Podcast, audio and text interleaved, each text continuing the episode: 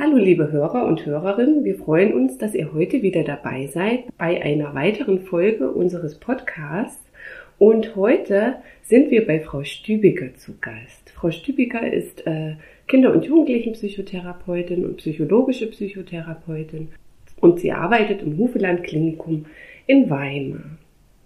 Frau Stübiger, wir freuen uns, dass Sie sich heute Zeit für uns genommen haben und es wäre schön, wenn Sie sich kurz vorstellen könnten und ein bisschen etwas über sich erzählen. Genau, Sie haben ja schon ein bisschen was erzählt. Ich habe mich ähm, 2018 dann noch spezialisiert auf Eltern-, Säuglings-, Kleinkind-Psychotherapie. Und äh, in diesem Rahmen haben wir auch in Weimar die Eltern-Kind-Psychosomatik aufgebaut 2017. Und das ist sozusagen gerade meine Spezialisierung, also Säuglinge bis zum Alter von maximal fünf Jahren. Genau, ich habe ursprünglich, wie Sie schon gesagt haben, Kindertherapieausbildung gemacht, dann nochmal die Erwachsenentherapieausbildung und habe aber schon relativ schnell gemerkt, je früher man anfängt, desto früher kann man sozusagen auch noch etwas verändern. Und das war auch immer ähm, meine Leidenschaft und mein, mein Ansinnen, dass wir schauen, wie früh könnten wir unterstützen, damit sich erst gar nicht chronifizierte Störungsbilder herausbilden. Also das heißt, Sie arbeiten hauptsächlich mit Kleinkindern und Säuglingen. Auf welche Störungsbilder treffen Sie in Ihrer Arbeit? Ja, also bei den Säuglingen ist es so, dass ähm, wir vor allem alltagspsychologisch würde man sagen Regulationsstörungen sehen. Das heißt, ich sehe kleine Babys, die massiv schreien und sich nicht von alleine beruhigen können. Ich sehe ähm, Säuglinge und Kleinkinder mit Still- oder Fütterproblematiken. Und im Kleinkindbereich dann natürlich die Kinder, die ähm, Schlafstörungen aufweisen, also die wirklich überhaupt nicht allein in den Schlaf finden. Manchmal tagsüber nicht, manchmal nachts nicht, manchmal beides. Und die Eltern eigentlich ausgelaugt sind, weil sie selbst dadurch auch in den Schlafmangel geraten. Je älter die Kinder werden, desto mehr ändern sich auch die Störungsbilder. Das ist schon so ab drei, würde ich sagen, sehe ich eher die frühen Aggressionsstörungen und Verhaltensstörungen, wo man schon merkt, das ist über das normale alterstypische Trotzen hinaus. Und die Eltern brauchen eigentlich Unterstützung darin, wie kann ich jetzt mein Kind adäquat begrenzen, ohne dass ich ähm, in diese Hilflosigkeit und in die eigene Aggression gehe. Ja, weil das ist ja oft eine Spirale, dass die Eltern dann so hilflos werden, dass sie sagen, ich weiß gar nicht mehr, was ich machen soll, außer zurückaggressiv zu sein. Wie kommen denn die Eltern zu Ihnen? Ja. Also erstaunlicherweise melden sich wirklich viele Eltern selbst an. Ähm, das läuft in Weimar so, dass ähm, man erst telefonisch bei uns in der Kinderambulanz anruft dann sich einen Termin geben lässt für ein vorstationäres Gespräch. Das ist immer schwer verständlich für die Eltern, dass sie nicht sofort aufgenommen werden. Das ist aber für uns wichtig, um zu schauen, ist das überhaupt so ein schwerwiegendes Störungsbild, dass die Eltern mit dem Kind stationär kommen müssen. Also ich versuche ja schon immer zu schauen, ambulante Hilfe vor stationäre. Ja, stationär ist ja doch ein massiver Eingriff auch in den Alltag. Ähm, und dann haben wir das vorstationäre Gespräch gemeinsam ähm, bei mir oder meiner Kollegin aktuell, Frau Seeling. Und dann entscheiden wir, wie dringend ist der Fall. Also es ist schon so nach Schweregrad des Störungsbildes geordnet. Also hält das Mama oder Papa überhaupt noch aus? Also gerade wenn es um eine Schlafproblematik geht, ähm, das kennen wir wahrscheinlich alle selber, wenn wir wenig geschlafen haben, dann sind wir unter Stress und unter Anspannung. Das kann ich nicht so lange liegen lassen ähm, wie vielleicht eine, eine Ärger-Aggressionsstörung von einem Vierjährigen, auch wenn das gemein klingt, aber das, äh, also eine Schlafproblematik ist einfach kurz vor der Dekompensation der Eltern. Und dann geht es schon auch noch ein Stück weit nach der Altersstruktur. Also je jünger das Kind, desto früher muss ich eingreifen, weil es einfach wissenschaftlich bewiesen ist, je jünger das Kind, desto eher wird es auch eben Opfer von Schütteltrauma oder ähnlichen, wenn so eine hohe Belastung da ist. Ja, das heißt, ähm, je säuglingsnäher der Patient ist, desto eher muss ich ihn aufnehmen. Und je schwerwiegender auch die Eltern durch die Problematik des Kindes betroffen sind, desto eher muss ich aufnehmen. Ansonsten führen wir schon eigentlich eine Warteliste, die wir versuchen nach der Reihenfolge abzuarbeiten. Ähm, aber das geht halt nicht immer. Also ich muss schon auch auf individuelle Sachen Acht geben. Genau. Und erstaunlicherweise ähm, ist die Warteliste auch immer gut gefüllt. Also wir haben erst gedacht, als wir das neu aufgebaut haben, ja mal schauen, wie das anläuft. Aber es ist ein sehr nachgefragter Bereich. Ähm, genau. Und wir haben seit wir jetzt angefangen haben vor fünf Jahren, zum Glück auch jetzt gut etabliert, dass wir mit der Erwachsenenpsychosomatik zusammenarbeiten. Das heißt, wenn die Eltern selber auch ein Störungsbild haben, und das kann ich halt im vorstationären Gespräch ja dann schon abscannen und nachfragen, ähm, dann bekommen die parallel auch nochmal ein Vorstellungsgespräch sozusagen beim Erwachsenenpsychiater, der dann abscannt, ist das was, wo die Mama oder der Papa auch noch stationär liegen muss, sodass dann beide aufgenommen werden als Patient. Oder ist das vielleicht auch was, was wir in unserer psychiatrischen Institutsambulanz ambulant abfangen können? Oder mittlerweile gibt es ja auch eine psychosomatische Institutsambulanz, so dass wir jetzt gut vernetzt sind in der Weimarer Klinik miteinander, weil es leider selten so ist, dass die Eltern schon einen Psychotherapeuten mitbringen, obwohl sie psychisch belastet sind.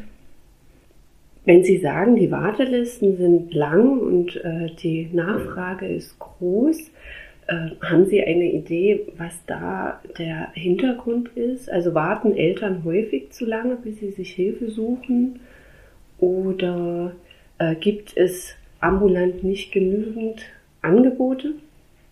Also ich glaube, das sind mehrere Dinge auf einmal. Also in Weimar war es lange Zeit auch so, dass wir einfach keine ambulanten Angebote hatten. Das hat sich jetzt zum Glück geändert. Ähm, Frau Leube, die ja die frühen Hilfen hier in Weimar betreut, die hat es geschafft, jetzt eine Babysprechstunde auch einzurichten und ähm, die Willkommensbesuche auch wieder regelmäßiger stattfinden zu lassen, trotz Corona. Ich glaube, dadurch ist viel untergegangen, was so die ambulanten Hilfen anging, einfach aufgrund der Pandemielage. Und wenn die Eltern dann zu uns kamen, dann war es eigentlich schon fast ähm, über den Zenit des Aushaltbaren, würde ich sagen. Das hat sich zum Glück wieder geändert, so dass ambulant, zumindest was so die Säuglings, das Säuglingsalter angeht, ähm, viel abgefangen wird. Was aber pandemiebedingt, glaube ich, ganz schwierig ist, ist so der Kleinkindbereich, ja, wo wir früher hier ganz viele Treffs in Familienzentren hatten, wo dann auch einfach ähm, Pädagogen ein bisschen was abfangen konnten. Das findet ja gerade gar nicht statt. Das andere ist, also je älter die Kinder werden, desto mehr denke ich, dass ähm, schon auch verschleppt wird, aber gar nicht unbedingt von den Eltern. Also ich erlebe oft auch Eltern, die sagen, ich war ja schon vor einem Jahr bei Beratungsstelle SPZ ähm, Kinderarzt. Da wurde mir gesagt, na ja, das ist das Trotzalter, da muss ich durch. Ich glaube, das ist einfach so ein junger Therapiebereich, den gibt es ja noch nicht so lange, dass ähm, viele ärztliche und pädagogische Kollegen, glaube ich, noch nicht ausreichend ausgebildet sind. Was ist noch normale Trotzphase und was ist vielleicht schon über das hinaus? Und dann erlebe ich oft auch Fälle, die schon in Jugendhilfe angebunden sind und trotzdem noch keine frühe Psychotherapie läuft oder keine, also wir machen ja Psychotherapie auf Interaktionsebene, also Mutter und Kind oder Vater und Kind in einem Raum, um zu gucken, wie kann ich die Beziehung stärken. Ähm, und das ist oft noch nicht gelaufen. Dafür ist die Disziplin, glaube ich, zu jung. Und da wird, glaube ich, zu lange gewartet zu sagen, ich schicke jetzt ein dreijähriges Kind oder ein vierjähriges Kind schon so früh in Psychotherapie. Da haben wir auf der anderen Seite aber auch in unserem Krankenkassen- und Abrechnungssystem Riesenproblem, weil das auch, ähm, also zumindest was ambulante Psychotherapie ist, oft nicht anerkannt wird, dass ein Kind unter vier schon Psychotherapie braucht. Also oft ist der die Rückmeldung ähm, der Gutachter dann, dann sollen halt die Eltern in Psychotherapie, die haben doch das Problem, das Kind kann doch noch keine psychische Störung haben. Also auch da ist es noch nicht im Bewusstsein angekommen, dass es eigentlich sehr wohl schon psychische Störungen ab Geburt geben kann. Und da haben wir das Problem, dass das Abrechnungssystem, mit dem wir hier in Deutschland ähm, arbeiten, also das ICD-10, weil ICD-11, das auch überhaupt nicht abdeckt. Ja? Also es gibt ja ein spezielles ähm, Klassifikationssystem für 0- bis 5-jährige Kinder. Das wird in unserem Abrechnungssystem überhaupt nicht anerkannt. Und so gerne ich oft sagen würde, ja klar, wir machen eine ambulante Therapie, kommt hier wieder ins Spiel, dass ich in Weimar zumindest keinen einzigen ambulant niedergelassenen Therapeuten habe, der eine Elternsäuglings-Kleinkind-Psychotherapie-Ausbildung hat.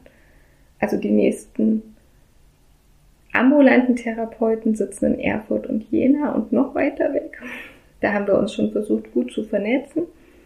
Aber wenn wir uns jetzt mal vorstellen, eine Mutter, die ähm, ein Baby hat, das drei Stunden am Tag schreit und ähm, nicht schläft und selber am Ende ihrer Kräfte ist, die wird sich nicht noch ins Auto setzen, 45 Minuten mit ihrem schreienden Baby, um zur nächsten ambulanten Therapie zu gehen. Wenn die Eltern dann zu Ihnen kommen, wie geht's dann weiter? Also die erste Hürde ist für viele Eltern erstaunlicherweise, sich einen Einweisungsschein zu besorgen fürs Kind, ne, weil ähm, das oft nicht verstanden wird. Auch schon zum vorstationären Gespräch brauchen wir den und dann nochmal zur Aufnahme. Dann ist am Aufnahmetag wirklich erstmal Abfrage, gibt es irgendwas Neues, hat sich was verändert in der Symptomatik, ähm, ist irgendein Entwicklungsschritt noch aufgetaucht oder ein Entwicklungsrückschritt. Und dann machen wir wirklich erstmal eher Einführung in den Therapieplan, weil das für das Kind schon ein unheimliches Tohu Wabohu ist, überhaupt in der Klinik anzukommen. Gerade in der Pandemielage heißt das ja anmelden, Abstrich, Abstrich abwarten, ähm, die ganzen Unterlagen ausfüllen. Also es ist oft schon so, dass da viele, viele Minuten, manchmal sogar Stunde drauf geht, bis sie dann bei uns auf Station sind. Und dann erklären wir den Therapieplan. Es ist so, dass wir einen fest installierten Therapieplan haben mit drei Elterngruppen, wo die Kinder von psychosomatischen Schwestern oder pädagogischem Personal betreut werden. Und wir mit den Eltern wirklich ganz gezielt schauen, ähm, Schulung Mentalisierungsfähigkeit, wie ähm, kann ich selber sozusagen Gefühle des Kindes erkennen, wie gehe ich mit meinen eigenen Gefühlen um, ähm, was heißt das, das Kind zu spiegeln, ohne es lächerlich zu machen, ähm, sondern es ernst zu nehmen. Genau, da machen wir einerseits so ein Stück weit Psychoedukation und andererseits Rollenspiele. Das ist ein ganz, ganz wichtiger Baustein. Das merke ich immer wieder, dass es eine unheimliche Hürde ist für Eltern mit psychisch kranken Kindern oder selbst auch psychisch kranken Eltern, ähm, was die Mentalisierungsfähigkeit angeht, also sich in den anderen hineinzuversetzen. Dann haben wir eine Elterngruppe, die Achtsamkeitstraining und Entspannungstechniken aufzeigt, wo es mir wirklich eher darum geht, den Eltern verschiedene Methoden zu zeigen und dann zu gucken, was passt zu demjenigen Elternteil. Also das ist jetzt kein durchstrukturiertes Entspannungsprogramm, wie es vielleicht in Erwachsenenkliniken wäre, sondern es geht mir eher darum zu gucken, was können die Eltern für sich mitnehmen, um Stress abzubauen. Und das ist für jeden nun mal eine andere Methode. Und dann haben wir noch eine Elterngruppe auf Basis einer entwicklungspsychologischen Beratung, wo es wirklich ähm, eher psychoedukative Aspekte geht, ähm, die so im Kleinkindalter eigentlich alle beschäftigen, ja? von Bindung über ähm, wirkungsvolle Aufforderungen, Umgang mit Medien. Das ist ein ganz großes Thema geworden in den letzten Jahren leider. Also, dass der Säugling schon das Handy vor die Nase gehalten bekommt, weil das Video und die Musik beruhigen ihn ja so, bis er einschläft. Was ist gesunde, alterstypische Ernährung? Zähne putzen ab dem ersten Zahn. Also das, was für viele manchmal so selbstverständlich klingt, wenn ich es erzähle, sage ich immer, es gibt immer Eltern, die ähm, einen Themenbereich total gut abdecken und dadurch profitieren andere Eltern in der Gruppe davon. Und dann gibt es aber auch immer wieder Eltern, die mit dem Themenbereich überhaupt keinen Bezugspunkt haben und da ganz, ganz viel Nachholbedarf haben, was so überhaupt entwicklungspsychologische Grundlagen angeht. Genau. Dann haben wir ähm, immer zweimal die Woche eine Interaktionstherapiesitzung die versuche ich individuell zu wechseln, also mal Vormittag, mal Nachmittag, je nach Störungsbild auch. Gerade bei den Säuglingen kann man das ganz schlecht planen, dann ist es eher so auf Zuruf. Also das ist jetzt auch keine rein planbare Arbeit, sag ich immer, sondern wenn das Schreikind dann plötzlich schreit, auch wenn ich den Begriff nicht gerne mag, aber er ist in der Alltagspsychologie immer noch da, ähm, dann muss ich natürlich gehen. Ne? Also, ich, also es bringt ja nichts, wenn ich als Psychotherapeutin in eine ruhige Situation reinkomme. Das nutzen wir natürlich auch aus für eine andere Ebene der Arbeit. Aber die Mutter oder der Vater braucht ja dann auch Unterstützung, wenn sozusagen der Akutfall gerade da ist. Einmal die Woche machen wir ein Elterngespräch, ähm, wo dann wieder unsere Krankenschwestern oder unsere Pädagogen die Kinder betreuen in der Zeit, damit die Eltern sich auch voll und ganz auf das Elterngespräch konzentrieren können und nicht vom Kind abgelenkt werden. Und da achte ich schon drauf, dass ich einerseits schaue, dass ich Genogrammarbeit mit den Eltern mache. Also was ist ihre eigene Lebensgeschichte? Was bringen sie vielleicht auch mit aus ihrer eigenen Kindheit? Haben sie selber je Bindung erfahren? Können sie das überhaupt weitergeben? Ähm, Gab es irgendwelche traumatischen Ereignisse? Gibt es Schwierigkeiten in der Partnerschaft? Genau, und auf der anderen Seite nochmal spezifisch zu gucken, wenn die Eltern Fragen haben im Umgang mit dem Kind. Ne? Also wenn die Situation nachbesprechen wollen, wenn nochmal Sachen hängen geblieben sind von irgendeiner schwierigen Situation zu Hause oder auf Station. Weil unser Konzept ist ja schon so gestrickt, dass Samstagvormittag, wenn die Eltern sich das zutrauen, sie mit dem Kind nach Hause gehen können und bis Sonntagabend dann auch im häuslichen Setting verbleiben, damit sie das üben, was sie auf Station gelernt haben. Und ähm, wir dann gucken, was braucht es noch für die Übertragung in den Alltag. Sie starten also erstmal mit den Eltern, die dann auch stationär mit aufgenommen werden? Wenn sie selbst eine psychische Erkrankung haben, ja. Wenn nicht, sind sie als Begleitperson mit aufgenommen. Also dann ist das Kind der Patient und die Mutter oder der Vater ist die Begleitperson. Und ähm, genau. Wenn sie selber auch Patient sind, ist es trotzdem so, dass sich das Kind und die Eltern das Zimmer teilen, bei uns auf Station und in der Kinderklinik und dort auch gemeinsam essen und schlafen und die Eltern dann, wenn sie selber Patient sind, zu ihren eigenen Therapien auf die jeweilige Station gehen. Das ist schon auch eine Herausforderung, weil das natürlich heißt, zwei Therapiepläne managen.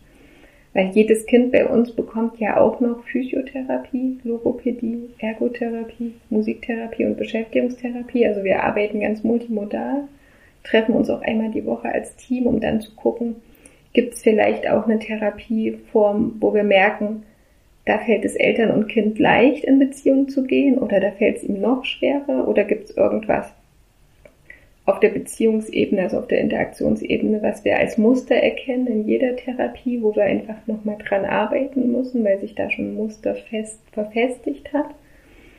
Ähm, genau, das ist also ein ganz enger Austausch, aber wir versuchen eigentlich auf jeder Ebene dem Kind auch zu begegnen, weil oft ist es so, hat das Kind eine psychische Belastung, hat es oft auch einen Entwicklungsrückstand. Also die Eltern sind in jedem Fall immer mit dabei. Wenn Sie sagen, dass es so viele Angebote auch für die Kinder äh, gibt oder dass die auch gemacht werden, äh, wird das mit allen Altersgruppen durchgeführt? Mit allen Altersgruppen, die bei uns auf Station sind, ja. Also wirklich von 0 bis 5 kriegt jeder das komplette multimodale Konzept. Natürlich auf anderen Ebenen. Ne? Also mit einem Baby macht die Musiktherapeutin eher Schlafmusik und Regulationsunterstützung. Ähm, mit einem älteren Kind natürlich eher ausagieren, gerade wenn es so um Aggressionssachen geht. Ne? Dann trommeln die auch mal und ähm, agieren sich aus. Bei der Logopädin ist schon so, dass geschaut wird, ähm, im frühen Säuglingsalter. Stimmt das mit dem Lautieren, mit dem Lallen? Kommen da überhaupt schon Geräusche? Wird reagiert auf Sprache und im späteren Verlauf natürlich, ob die Sprachentwicklung auch altersgerecht ist. Die Ergotherapeutin schaut auch schon, ne, ist, ist eine Blickverfolgung da, ähm, greift das Kind schon je nach Alter, ne? kann das Kind später dann natürlich auch, wie hält es einen Stift, wie hält es die Schere, kann es schon schneiden, kann es kleben. Genau, also es ist im Endeffekt auch immer eine Entwicklungsstandserfassung auf jeder Ebene. Ähm, und ich schaue auch psychologisch, ist das, ähm, ist das Kind sozusagen altersgerecht entwickelt. Ne? Wir haben den Bailey-Test auf Station. Das heißt, da wird ja auch nochmal geschaut, wie sind ähm, die Voraussetzungen für die intellektuelle Entwicklung, für Sprachverständnis, für Sprachproduktion, für Feinmotorik und für Grobmotorik. Und dann sprechen wir uns im Team ab und gucken auch, Braucht das Kind vielleicht nach der stationären Therapie weiter Physiotherapie? Braucht es Logopädie? Braucht es Ergotherapie? Ist eine SPZ-Anbindung sinnvoll? Also wir haben schon auch Kinder, die kommen aus dem SPZ, wo das SPZ sagt, wir kommen hier auf der Interaktionsebene nicht weiter und wir wissen dann, die werden dann auch wieder gut ganzheitlich betreut. Genau, aber manchmal müssen wir dann auch einfach empfehlen, okay, wir brauchen wir auch noch ein bisschen Entwicklungsunterstützung oder Frühförderung. Wie lange ist so ein Aufenthalt bei Ihnen in der Klinik im Durchschnitt?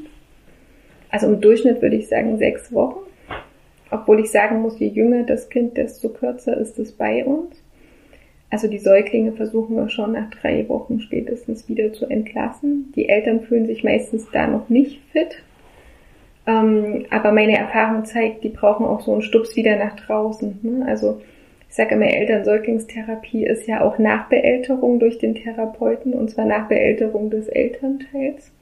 Und die erfahren ja bei uns etwas, was ihnen eben in ihrem sozialen Umfeld verloren gegangen ist. Ne? Also durch diese gesellschaftliche Entwicklung der Kleinstfamilie im individuellen Charakter ist ja nicht mehr das da, was früher da war. Früher haben wir mehr Generationenwohnen gehabt mit einer Großmutter, die dann gesagt hat, Mensch, mach doch mal das und das oder komm, gib mal das Baby rüber, damit du schlafen kannst. Oder da kam noch die Nachbarin rüber und hat die ersten vier Wochen gekocht. Das gibt's ja in dem Sinne leider nicht mehr so.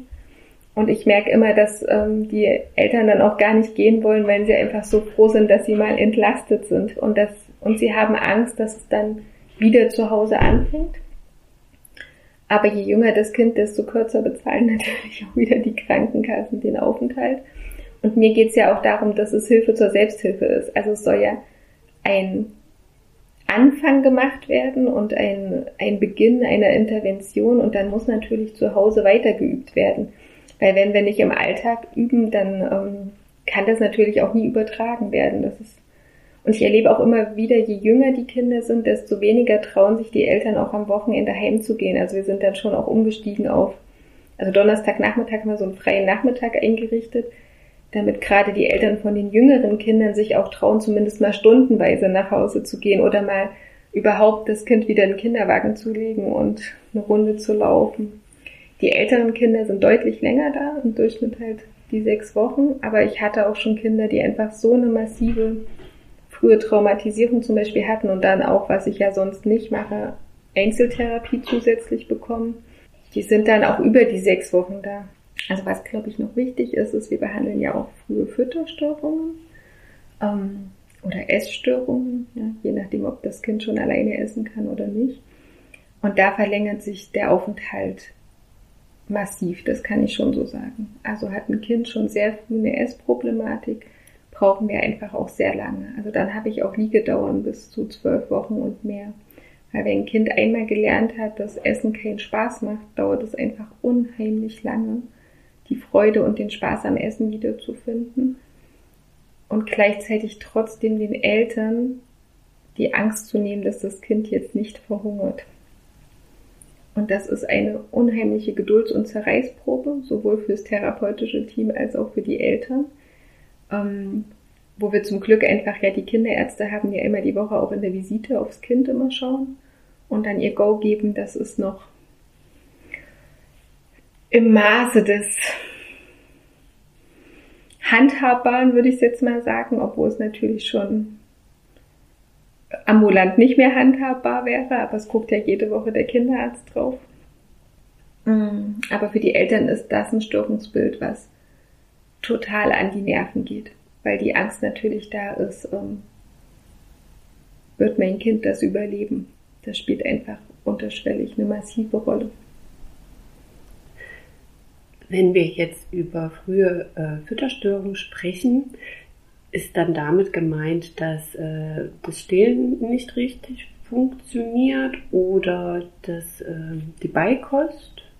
Beides. Also ich habe sowohl ähm, Stillproblematiken, ähm, die sind aber nicht ganz so vehement. Da, da schauen wir natürlich ähm, ganz ähm, strukturiert, ne, ist überhaupt genug Milch da. Das kann man ja jetzt zu Hause nicht so ohne weiteres. Natürlich könnte man sich immer eine Waage ausleihen und jedes Mal eine Stillprobe machen, aber das bedeutet ja auch Stress zu Hause. Ja. Und gibt es vielleicht Faktoren, die ähm, die Mutter so stressen, dass sie deshalb zu wenig Milch hat? Ja, also das gibt's ja einfach, dass einfach psychisch bedingt die Milch sich abbaut. Oder ist vielleicht einfach von vornherein gar nicht genug Milch da und es hat nie jemand der Mutter gesagt. Was ist der Grund? Dass die Mutter stillen will, ist ja dann immer noch so die große Frage. Ähm, ich habe schon alles erlebt, von wenn ich nicht stille, bin ich keine gute Mutter, über eigentlich wollte ich gar nicht stillen, aber es wurde ja immer gesagt, das ist das Beste. Und das sind natürlich alles Faktoren, die psychisch agieren. Aber wir reden natürlich auch von Beikostverweigerung. Wir reden von, wir sagen dazu Picking Eater, also die sich wirklich nur rauspicken, was ihnen schmeckt und alles andere nicht essen. Und wenn man dann als Elternteil Pech hat, ist das halt etwas, was entweder A total ungesund ist oder B überhaupt nicht nahrhaft und deswegen von der Gewichtsentwicklung schwierig wird. Und wenn natürlich die Gewichtsentwicklung irgendwann entgleist, kann ja auch die, der Rest der Entwicklung des Kindes überhaupt nicht mehr voranschreiten, weil überhaupt nicht der Energiebedarf gedeckt wird des Körpers und auch nicht des Gehirns. Und dann haben wir natürlich irgendwann eine massive Entwicklungsverzögerung bis hin zu einer Entwicklungsstörung, weil der Ernährungsstatus nicht stimmt. Und da habe ich mittlerweile wirklich schon alles erlebt. Von das Kind isst nur und ausschließlich Süßigkeiten, wo man natürlich auch sagen muss, da ist das Angebot gemacht worden und dann ist man als Eltern nicht mehr aus dieser Falle rausgekommen.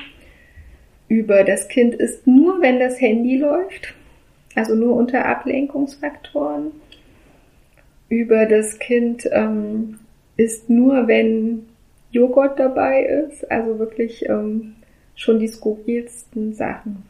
Und Kinder merken relativ schnell, Essen ist ein Thema, mit dem habe ich ganz viel Macht, weil Essen löst Angst bei Mama und Papa aus. Und da haben Eltern auch oft ähm, nicht den Mut dann noch zu erziehen. Also dieses ähm, konsequente, ich beende jetzt das Essen und dann musst du bis zur nächsten Mahlzeit warten. Also es gibt ja auch die Kinder, die nicht essen, weil sie damit provozieren wollen und unruhig sind. Das trauen sich Eltern von Kindern mit Essproblematiken oft nicht, obwohl es manchmal ein Erziehungsproblem ist, was genauso gelöst werden könnte gibt natürlich schon auch die Essstörungen, die sehr, sehr früh einfach da sind, wo man früher auch von frühkindlicher Anorexie geredet hat, die einfach stringent gelernt haben, ich trinke, aber Essen, das ist gar nicht so wichtig für mich und der Magen sich schon deutlich zusammengezogen hat und gar nicht mehr das Fassungsvermögen hat. Dann sind wir aber irgendwann an einem Punkt, wo wir in Weimar auch ähm, nicht mehr helfen können. Also wenn es dann schon so Richtung Sondierung geht und künstliche Ernährung, dann sind wir eigentlich nicht mehr die richtigen Ansprechpartner. Also wir machen noch ganz viel auf der Ebene der Verhaltenstherapie ähm, und machen auch Playpicnic nennt sich das. Das ist, glaube ich, nochmal ganz groß rausgekommen, als ähm, diese Schweizer Klinik auch mal in den Medien waren, die sich auf Fütterstörungen spezialisiert hat. Also wieder Freude am Essen entwickeln, matschen, alles anfassen dürfen, alles ähm, auch haptisch erleben dürfen, ähm, damit überhaupt wieder Freude beim Essen zurück ist. Das ist für Eltern mit essgestörten Kindern auch ganz schwierig, weil es oft so ist, dass die diese Phase dieses Messy Feedings, die es ja eigentlich gibt, ne? also das Kind greift in den Brei rein, das Kind äh, matscht herum, gerne übergehen, weil das oft Eltern sind, die schon selber auch so ein bisschen zwanghaften Charakter aufweisen und die das eklig finden. Und da sind solche Playpicknicks natürlich auch eine Herausforderung auf Elternebene, dass plötzlich wieder mit Wackelpudding und allem Möglichen geschmiert und erlebt werden darf. Aber es geht darum, wieder Freude am Essen zu entwickeln und dann zu schauen, wie kann ich diese Freude dann auch wieder in den Alltag reinbringen. Und dann ist es wirklich eine harte Arbeit, Stück für Stück die Kalorienzufuhr wieder zu erhöhen, weil das Magenfassungsvermögen ja eigentlich gar nicht da ist. Manchmal gelingt es auf der Ebene, manchmal braucht man eine Sondierung, dann sind wir aber nicht mehr die richtigen. Wo ähm, werden die Kinder dann behandelt? Es gibt ähm, Spezialkliniken für solche Fälle. Ähm, also wir haben jetzt schon öfter mit der Uniklinik in Leipzig zusammengearbeitet, die dann wirklich auch sondieren. Wenn das jetzt auf einer Ebene ist, wo man sagt, wir brauchen jetzt gerade erstmal keine Psychotherapie, sondern jetzt ist das Körperliche ganz stringent im Vordergrund und alles andere ist gerade gar nicht wichtig, dann ähm, macht Jena sowas natürlich auch. Genau. Aber wenn es dann wieder auf die Ebene der Psyche gehen soll, dann muss man schauen, sind wir wieder dran oder müssen wir sozusagen in die Klinik verlegen, die ja alles beides kann. Jetzt hatten Sie ja am Anfang schon eben gesagt, welche Störungen behandelt werden und dass die Nachfrage groß und die Wartelisten lang sind. Und es war so auch ein bisschen die Frage, warten Eltern zu lange? Und äh, haben Sie einen Tipp, wann sich Eltern bei Ihnen melden sollten? Was ist noch normal? Und wo sagen Sie, ist es kritisch, es ist behandlungsbedürftig? Ja. Also ich würde gar nicht so von Normalität reden. Ich finde das Wort ganz schwierig. Ich finde, das ist eine total individuelle Entscheidung. Was ich aber immer wieder merke, ist, der Leidensdruck der Eltern oder auch des Kindes, der ist da, aber es ist eine unheimliche Schamgrenze zu sagen, ich schaffe das nicht alleine. Also ich suche mir Hilfe oder Unterstützung. Und die beginnt eigentlich schon im eigenen sozialen Umfeld dass viele sich überhaupt nicht trauen, ihrer Freundin oder ihrer Nachbarin oder ihrer Mutter zu sagen, ich schaffe das nicht mehr, ich bin am Ende meiner Kräfte. Und das ist für mich persönlich auch der Punkt zu sagen, dann muss ich Hilfe geholt werden. Vielleicht gar nicht schon unbedingt bei mir, aber bei der Hebamme, der ich vertraue, bei meiner Freundin, bei ambulanten Hilfsangeboten, bei den frühen Hilfen. Und wenn dann aber der Faktor so groß ist, dass man merkt, mein Leidensdruck ist so groß, dass ich mich selber schon nicht wiedererkenne. Also ich selbst merke, dass ähm, ich mich von der Persönlichkeitsstruktur oder vom Verhalten verändert habe, dann muss der Weg auf jeden Fall stationär auch zu mir gehen oder auch zu einem Erwachsenentherapeuten, wenn es die Mutter betrifft. da kommen wir an eine Stelle, die ganz schwierig ist, weil das verlangt ja auch eine hohe Einschätzungsfähigkeit der Eltern. Ja? Und wenn die nicht gegeben ist, dann muss einer von außen gucken und auch gucken, leidet das Kind. Ja? Und da ist ganz viel natürlich gefragt, die Hebamme, weil die guckt am Anfang drauf aufs Baby. Und da ist auch ganz viel gefragt, ähm, das System, was überhaupt am Anfang Eltern und Kind sieht. Das ist der Gynäkologe, das ist der Kinderarzt. Ähm, das kann, wenn es eine Jugendhilfemaßnahme gibt, auch die Familienhelferin sein. Und da ist manchmal natürlich auch ähm, sozusagen das Außenumfeld gefragt, zu sagen, oh, oh, wir machen uns Sorgen, wir melden jetzt das Kind an und wir besprechen das mit der Mama und begleiten die Mama dann auch zum vorstationären Gespräch, auch wenn es schwer fällt. Weil manchmal ist ja die Fähigkeit schon gar nicht mehr da zu sehen. Mir geht's so schlecht, dass ich Hilfe brauche. Also den Fall kenne ich auch, ja, dass sich Eltern dann schon so verloren haben, dass sie gar nicht mehr mitgekriegt haben, dass es schwierig ist. Und was es auch gibt, ich sage immer, eigentlich sind mir ja die Kinder noch lieber, die schreien und aggressiv sind, weil die haben ja gelernt, dass man auf sie reagiert.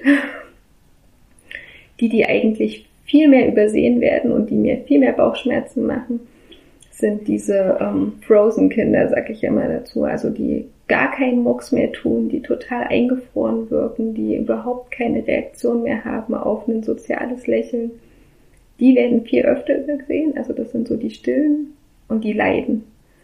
Und das hatte ich, ähm, wenn ich jetzt so an meine Arbeit denke, ein einziges Mal, dass mich eine Jugendamtsmitarbeiterin auf Hinweis einer Familienhilferin angerufen hat und gesagt hat, wir machen uns Sorgen um dieses Mädchen, das ist neun Monate, es ist nicht entwicklungsgerecht und es reagiert null. Und wo dann wirklich wir auch gesagt haben, wir holen die jetzt ab. Das war ganz schwierig. Die Mutter hat das auch nicht gesehen. Die wollte das nicht sehen. Und ähm, hat sich dann aber motivieren lassen, natürlich unter einem gewissen Druck. Das sind dann auch nicht die einfachsten Fälle, ne, die dann geschickt werden mit der Auflage, aber nur wenn Therapie und Diagnostik läuft, können wir auch weiter unterstützen. Das haben wir aber leider auch in der Klinik, ne, dass immer wieder Kindswohlgefährdungsfälle natürlich auch geschickt werden mit der Nachfrage, geht das überhaupt noch? Kann Mama mit Kind zusammenbleiben? Aber wo wir in dem Fall zum Beispiel auch ganz viel erreicht haben und ich froh war, dass die Mama gesagt hat, ich mache das, weil ich muss, ich weiß, das Kind ist sonst weg, aber sich ganz viel entwickelt hat. Genau. Aber um die mache ich mir eigentlich viel mehr Sorgen, um die ganz stillen Kinder. Die werden leider viel zu selten vorgestellt. Wie ist denn so ein Behandlungsverlauf? Mhm. Vielleicht können Sie es mal an einem Beispiel aus der, aus der alltäglichen Arbeit ja. äh, kurz schildern. Also an sich ist es wirklich sehr individualisiert, aber wenn wir so auf das typische gucken, was immer alle denken, wenn sie Säuglingstherapie hören, dann ist es ja Schlafen und Schreien ist ganz schwierig. Dann ist es wirklich als erstes erstmal ankommen und entlasten. Also das, was wir jedem Elternteil anbieten, ist, sie dürfen jetzt schlafen, wir nehmen das Kind ab. Das würden wir sonst in keinem anderen Störungsbild so machen, da bin ich ganz ehrlich. Aber weil wir wissen, was Schlafmangel einfach für Stresshormone freisetzt, ist das das Erste, was wir anbieten. Viele Eltern können sich darauf nicht einlassen am Anfang, brechen uns aber spätestens nach drei bis fünf Tagen weg und sagen, doch, ich will jetzt mal eine Nacht schlafen. Ähm, und das ist schon, also darum geht es am Anfang erstmal zu entlasten und zu unterstützen, weil dann haben wir auch erstmal eine Arbeitsgrundlage zu gucken. Wie ist denn Mama, wenn sie ausgeschlafen ist? Weil da ist sie nämlich ganz anders. Und es gibt uns gleichzeitig die Möglichkeit zu schauen, schreit das Kind in der pädagogisch oder pflegerischen Betreuung genauso wie bei Mama. Und da bin ich ganz ehrlich, da gibt es Unterschiede. Ne? Es gibt die Kinder, die sind plötzlich mucksmäuschenstill. Das heißt, wir wissen, da geht es um eine Übertragungsgeschichte. Und wir müssen mehr bei der Mama ansetzen. Was ist denn eigentlich ihr innerer Stress? Warum ist sie so unter Anspannung, dass sie das auf das Baby überträgt? Und es gibt die Babys, die natürlich auch in unserer Pflege einfach weiterschreien. Das heißt, die schon grundlegend von ihrem Nervensystem auch den Faktor haben, ich kann mich gar nicht beruhigen. Hat beide so seine Vor- und Nachteile, wie Sie sich vorstellen können in der Therapie. Ne? Das eine löst natürlich oft ganz viele Schuldgefühle bei der Mutter aus. Das andere ist zwar erstmal beruhigend, ist aber natürlich auch schwierig weiter im Behandlungsverlauf. Und dann versuchen wir schon, der Mutter erstmal psychoedukativ zu erklären, was Selbstregulation und Selbstberuhigung bedeutet weil die meisten Eltern tappen dann in die Falle, ich muss das Kind beruhigen und rennen sofort hin. Das heißt, das Kind hatte auch nie die Chance zu lernen, sich selber zu beruhigen. Es wird im Endeffekt auf jedes Signal sofort reagiert. Also das sind eher die Eltern, die ängstlich und überfürsorglich sind, die die Schreibabys haben. Also ich würde jetzt nicht sagen, es ist immer so, aber es ist so meine Erfahrung. Und das Kind hat eigentlich nie die Chance bekommen, mal zu gucken, wie geht denn das alleine? Und wir machen dann oft mit den Eltern so stufenweises Trösten nach Brazelton, wo es darum geht, erstmal überhaupt zu schauen, was macht denn das Kind genau, wenn es anfängt unruhig zu werden, weil es schreit eigentlich nicht von 0 auf 100, auch wenn mir das oft so erzählt wird. Und dann zu gucken, ne, Blickkontakt aufnehmen, stimmlich Kontakt aufzunehmen, das Kind nicht gleich an die Brust zu legen oder zu schaukeln, ähm, sondern zu gucken, was passiert wenn die Mama mit Blicken arbeitet, mit ihrer eigenen Stimme. Wie kann Mama selber ruhig bleiben, damit die Stimme auch ruhig bleibt. Dann das, ähm, die Hand auf den Bauch zu legen und darüber erstmal Beruhigung reinzubringen. Die Händchen zusammenführen, die Füßchen zusammenführen. Und wenn dann wirklich keine Beruhigung eintritt, dann zu sagen, jetzt nehme ich das Kind hoch und wiege es sanft. Und das, was ich die letzten Jahre erlebe, ist kein sanftes Wiegen mehr. Das ist Petsyball, Achterbahn hüpfen, mit Kinderwagen über Kopfsteinpflaster poltern, im Tragetuch Akrobatikübungen durchführen. Das ähm, ist keine Regulation, sondern ich versuche den Eltern das immer so zu erklären, weil sie mir dann auch sagen, na, die schlafen doch aber dann. Sag ich, hm, die schlafen, weil ihr Nervensystem total ausgenockt worden ist. Sie müssen sich vorstellen, sie würden jetzt 25 Runden Achterbahn fahren, danach ist ihnen grottenschlecht und sie würden auch schlafen, aber reguliert sind sie nicht. Und ähm, so ist das für mich, wenn ich jetzt Eltern erlebe, die so massiv Bewegungen durchführen mit ihrem Kind, weil das ist nicht Regulation, das ist mir ganz wichtig. Es ist auch nicht Regulation, die Handy-App anzumachen, wo der Staubsauger drauf ist und irgendwie den Wasserkocher 25 Mal hintereinander kochen zu lassen, weil das ja die Erfahrung ist, das hilft. Selbstregulation heißt dann wirklich zu gucken, ähm, helfen die eigenen Finger. Ne? Manche Eltern wollen das nicht, hilft der Schnuller, auch das wollen manche nicht. Aber ich sage immer, was kann das Kind irgendwann? Das Kind lernt als erstes greifen. Also als erstes die Hände zum Mund zu führen, ja. Das kann Selbstregulation sein und das ist total in Ordnung, sag ich immer. Und als nächstes lernt es dann greifen. Das heißt, wenn da ein Schnuller erlaubt ist, dann kann sie es irgendwann auch selber den Schnuller holen. Oder gibt es vielleicht ein Schnuffeltuch oder ein Kuscheltier, was da genutzt werden kann? Ne? Also alles, was sozusagen dazu hinführt, dass das Kind es später selber zu sich führen kann, ist Selbstregulation. Und das Kind kann sich nicht selber im Kinderwagen durchschütteln und das Kind kann sich nicht selber in der Trage durchschütteln und es kann auch nicht ähm, selber sich rumtragen überhaupt. Ich sage immer, es geht darum, was kann es. Und das Erste, was ja sozusagen sprachlich passiert, ist ja auch das Lallen und Lautieren, so dass ich immer wieder beobachte Eltern, die sich Zeit geben. Da fängt das Kind auch relativ schnell an, selber zu lautieren. Das merkt man dann, ne? dass sich das versucht, durch seinen eigenen Singsang auch wieder zu beruhigen. Und darum geht es dann eigentlich, Selbstregulation zu üben und nicht Mama reguliert Kind, sondern Mama hilft Kind, sich selbst zu regulieren. Das ist mir ganz wichtig.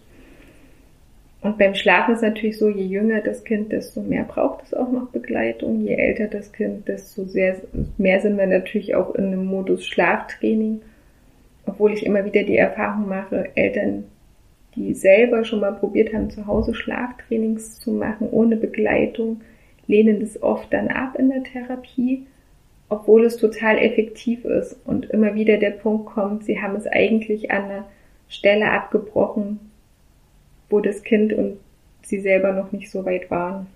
Was ist mit Schlaftrainings gemeint?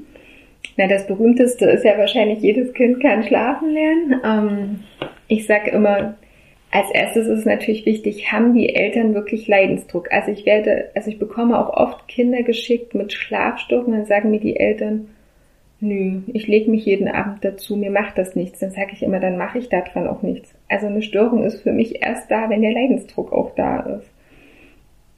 Wenn der Leidensdruck aber so hoch ist, dass die Mutter sagt oder der Vater, ich habe überhaupt keine Zeit mehr für mich, ich kann selber nicht schlafen und die sind am Nervenende, dann machen die auch ein Schlaftraining mit. Ich persönlich mache Schlaftrainings erst ab anderthalb Jahren. Ich finde es vorher zu früh. Und das bedeutet wirklich auch nochmal hart lernen, was bedeutet Selbstregulation. Also wir gucken, gibt es überhaupt irgendwas, was das Kind bis dahin schon gelernt hat, selbstregulatorisch? Also gibt es ein Kuscheltier, einen Schnuller? Gibt's, ähm, manche Kinder haben ja auch so diese Angewohnheit, und jetzt trinke ich nochmal Flasche oder Becher oder wie auch immer alles, was das Kind selber machen kann, versuchen wir ins Selbstmanagement zu überführen. Und dann wirklich ganz klar zu sagen, die Mutter darf sich verabschieden, die darf auch stimmlich beruhigen, aber die liegt nicht mehr jeden Tag neben dem Kind, bis das Kind einschläft. Weil das, was das Kind lernen soll, ist, ich schlafe alleine ein, Mama begleitet mich aber und beruhigt mich, wenn es nötig ist. Und dann gibt es diesen ganz stringenten zeitlichen Faktor, den jedes Kind kann schlafen lernen macht, ne, wo man am Anfang sagt, okay, also ich gucke mir immer den Fall an und gucke, wie lange brauchen die denn, ne? Schlimmsten Fall, den ich mal hatte, war zwei Stunden Begleitung durch Mama. Dann kann ich natürlich nicht gleich mit 15 Minuten anfangen. Da ist sowohl das Kind durch den Wind als auch die Mutter, weil das einfach zu schnell von der Zeit runterbricht. Also ich versuche schon individuell anzupassen. Ne? Aber die Mutter soll im Endeffekt das Kind ins Bett bringen, die Tür angelehnt lassen, sagen, dass sie da ist und dann machen wir eine feste Zeit aus, auf die sich das, die Mutter erstmal einlassen kann oder der Vater. Also es geht mir da gar nicht so sehr ums Kind, sondern die Mutter muss ja sagen, wie lange würde ich das jetzt durchhalten, wenn das Kind einfach weiter schreit oder weiter mich ruft. Dann machen wir diese Zeit aus und das ist unsere Anfangszeit und dann begleiten wir vor allem die Mutter in dieser Situation. Ne?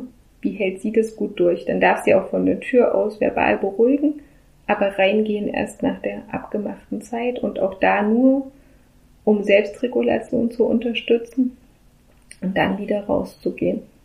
Dann auch nicht lange beim Kind zu bleiben, sondern zu gucken, ne, ist das Kuscheltier aus dem Bett gefallen, ist die Bettdecke nicht mehr drüber und dann wieder rausgehen. Und das ist eigentlich der harte Job und da ist ein Riesenlob an unsere Pflege, die müssen das ja dann oft abends begleiten. Also ich kann das in der Mittagsschlafzeit machen, aber abends ist natürlich dann die Pflege gefragt in der Begleitung.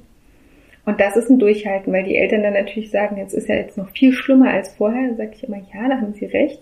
Das ist jetzt eine Zeit lang schlimmer als vorher, damit sie es danach besser haben. Aber für die Mütter dann wahrscheinlich ähm, sehr schwer oder auch mit Schuldgefühlen verbunden ja. dann. Ja, weil immer die Frage ist, tue ich meinem Kind damit nicht was Schlechteres an als vorher? Und dann sage ich immer, nein, weil sie müssen ja mal überlegen, was sie ihrem Kind jetzt eigentlich beibringen. Und das ist Selbstregulation. Und das wird es sein ganzes Leben brauchen. Es wird sein ganzes Leben selber Stress managen müssen und sich selber regulieren müssen. Und da können sie auch nicht immer dastehen und das übernehmen. Und eigentlich tun sie dem Kind jetzt was Gutes, weil es das früh lernt.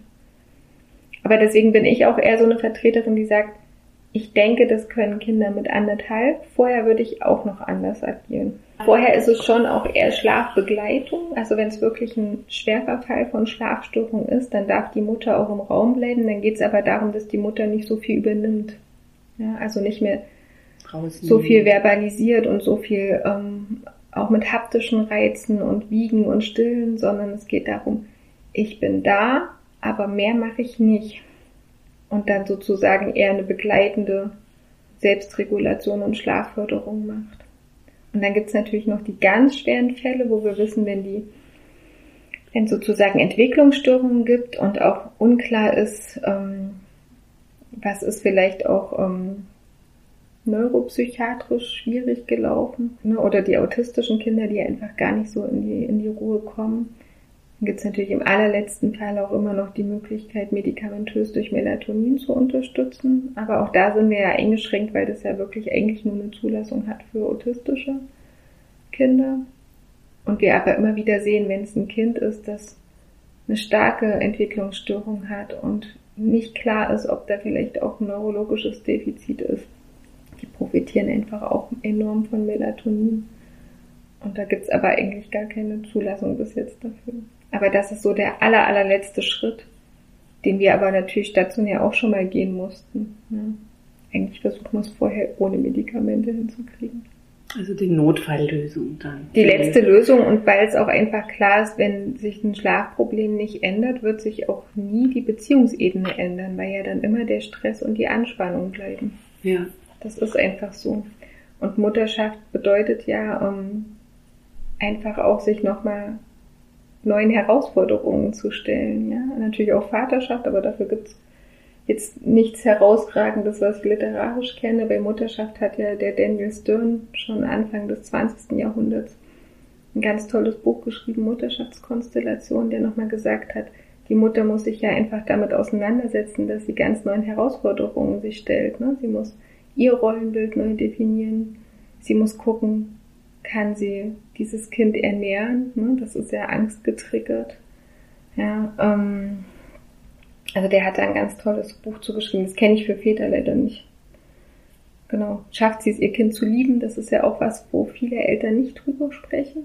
Was ja aber einfach da ist, dass oft Eltern mir auch nach einer traumatischen Geburt erzählen, ich habe überhaupt keinen Bezug zu meinem Kind. Ähm, und das macht ja auch was mit Beziehung. Vielen Dank, Frau Stübiger, für den Einblick in Ihre spannende Arbeit. Ähm, gibt es etwas, was Sie unseren Hörern und Hörerinnen zum Schluss noch mitgeben möchten? Ja. Also ich sage immer lieber einmal zu viel um Unterstützung und Hilfe gebeten als zu wenig.